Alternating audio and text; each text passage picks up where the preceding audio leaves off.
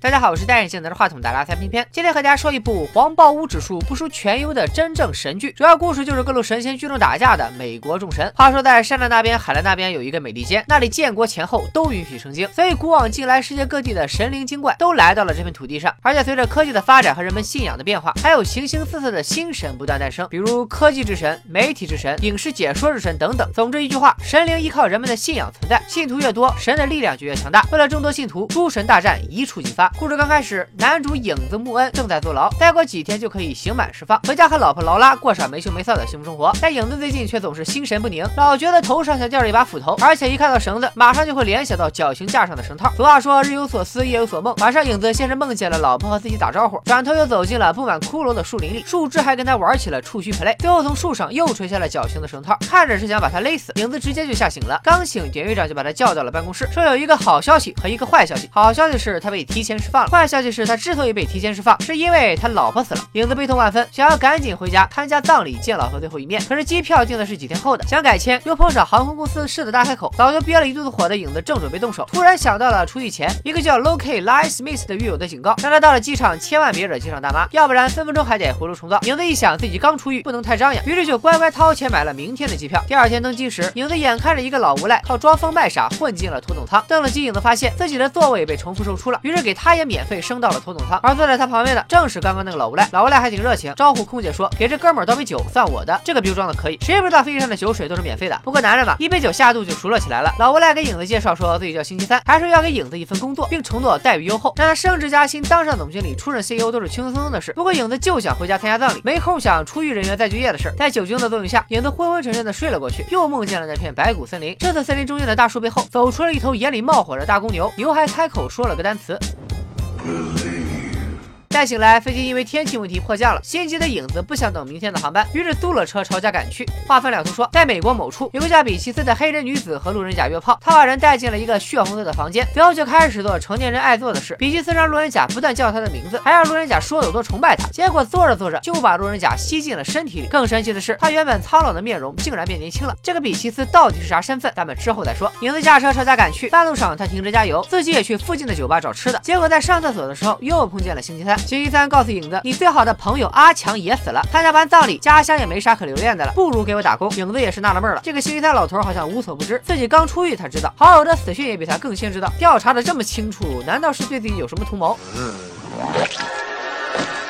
影子和星期三打赌猜硬币，说赢了的话就别来烦他，输了的话就答应给星期三打工。影子仗着监狱里学的一些硬币戏法，觉得肯定稳赢。没想到自己明明扔了反面，一打开却发现是正面。愿赌服输，影子也只好上了星期三的贼船。紧接着，有个叫疯子斯维尼的男人也找上了影子，他说自己是星期三先生的手下，自称爱尔兰矮妖。影子看了看这个比自己还高一头的矮妖，当场就相信了。斯维尼看了影子抛硬币，觉得是时候表演真正的技术了。这哥们儿也真有两下子，没有董卿给他当托，都能从各个地方变出硬币来。影子一看这个手艺挺牛啊，学好了我我也能上春晚。于是就想跟斯维尼学一下。斯维尼表示想学可以，但你得先打得过我。只要你能赢，我连手里的金币都可以送给你。斯维尼仗着自己的身高优势，觉得打影子简直就是姚明 vs 潘长江。但矮的也不一定是潘长江啊，有可能是邹市明。就这样，斯维尼被影子狠狠暴打了一顿，真的把金币输给了他。星期三载着影子回到了家，影子总算是赶上了老婆劳拉的葬礼。葬礼上，他遇见了好友阿强的遗孀阿珍。阿珍也是个直来直去的人，他直接告诉影子，你老婆死的时候，嘴里还含着我老公身体的一部分。影子这才知道，老婆和他最好的朋友阿强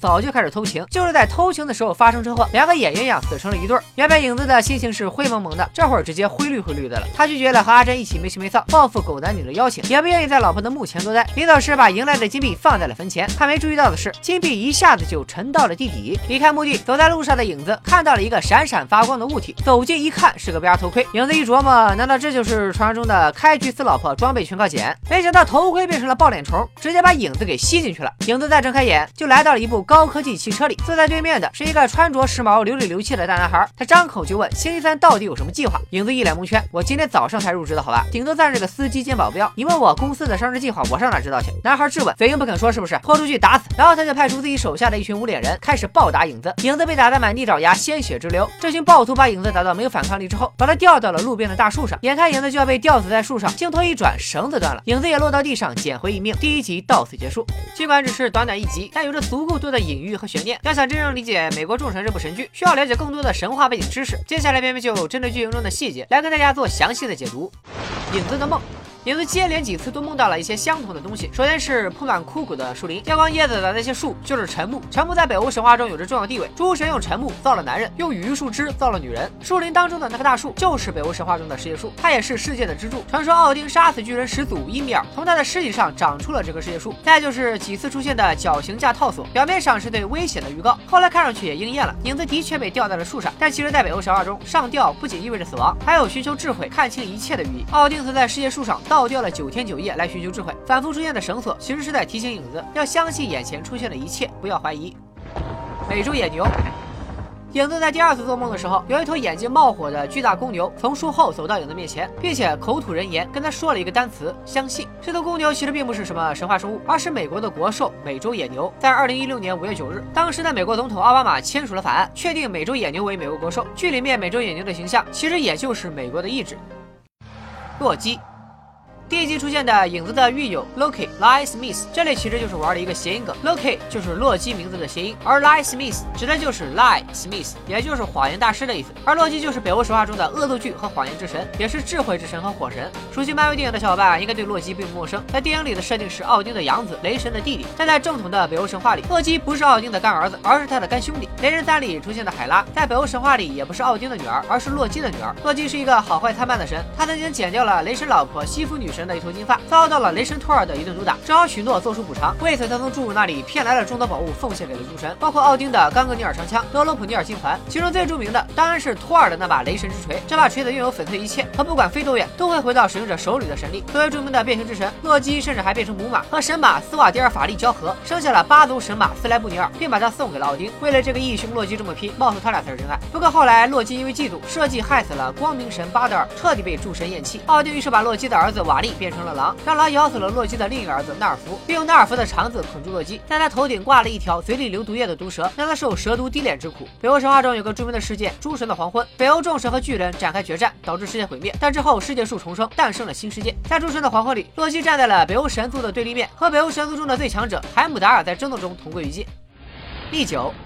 影子来到酒吧之后，星期三先生请他喝酒，但喝的不是普通的酒，而是蜜酒。蜜酒在北欧神话里有两种寓意：一是智慧之酒，两名侏儒谋杀了智慧之神克瓦希尔，并用他的酒酿成了蜜酒，只要喝了酒，就会拥有诗人的才能。最后，这酒被奥丁抢去，奥丁也因此成了诗歌之神。二是指盟约之酒，北欧神话中的两大神族阿萨神族和华纳神族讲和，你没听错，确实叫华纳，不过没有什么福斯神族、派拉蒙神族、迪士尼神族。总之，阿萨神族和华纳神族都在器皿里吐了唾沫来形成盟约，而混合起来的神的唾液就被造成了智慧之神克瓦希尔，用他的血做。成的蜜酒也被当成盟约之酒。据说奥丁和洛基就是歃血为盟，并且同席共饮蜜酒而结成了该兄弟。据说星期三请影子喝蜜酒，就是要和他订立盟约，共同进退。爱尔兰矮妖。在爱尔兰的传说中，矮妖是绿衣服、绿帽子，长着满脸红胡须的矮人形象，但实际上却非常高大。传说中，他随身带着两个皮钱袋，一个装银币，一个装金币。银币会在付钱后再回到钱袋中，而金币是在紧急情况下贿赂逃命用的。幸运金币在手的话，会有无穷的好运；丢了金币，就会厄运缠身。由于矮妖在后续剧情中还会有详细的介绍，这里就不跟大家多展开了。比奇斯。这个角色是两位女神施巴女王和亚瑟塔路融合的产物。施巴女王在圣经旧约中出现，传说中她和所罗门王有过一段恋情，并且生下了一个儿子。这个儿子就是埃塞俄比亚的第一任皇帝。亚瑟塔路是古代迦南神话中的爱神，另外她不仅是爱神、农业之神，也是赐人类生育和繁衍的女神。男女信徒在亚瑟塔路的神庙中胡搞，收益归神庙所有，奉献给神。想想也是很毁三观了。在剧中，比奇斯变成了性爱女神，并且以妓女的形象出现，通过约炮将男人或者女人吸入下体来加强自己的力量。这一点应该是作者原创的，污的没眼看。之后也会有对他经历的详细介绍。所以先不展开了。科技小子。绑架影子，并且把他暴锤一顿的，其实就是新神的代表科技小子。在原著小说里，科技小子是个长着青春痘的死肥宅，剧中则变成了一个朋克小子。他从人们对科技产品的依赖中获取力量。现在在刷着手机、玩着电脑的你，就是他忠实的信徒。听了边边的介绍，你是否对这些神话传说故事以及这部描绘新世纪诸神大战的美剧产生了更多的兴趣呢？出手救下影子的到底是谁？影子留在王气劳拉坟前的金币为什么消失了？此外，电影中最重要的角色星期三先生到底是哪路大神，又有什么目的？相信很多眼尖的小伙伴已经猜到了。偏偏先卖个关子，预知后事如何，请移步偏偏的。微信公众号“小平平说大片”，观看美国众神专栏，不但能一口气看完整整两季十六集的完整剧情解说，还有篇幅比剧情还要长的背景知识科普，以及细节和伏笔的解读。总之，《美国众神》是一部好看不火的优秀剧集，感兴趣的小伙伴千万不要错过。今天就说到这里吧，拜了个拜。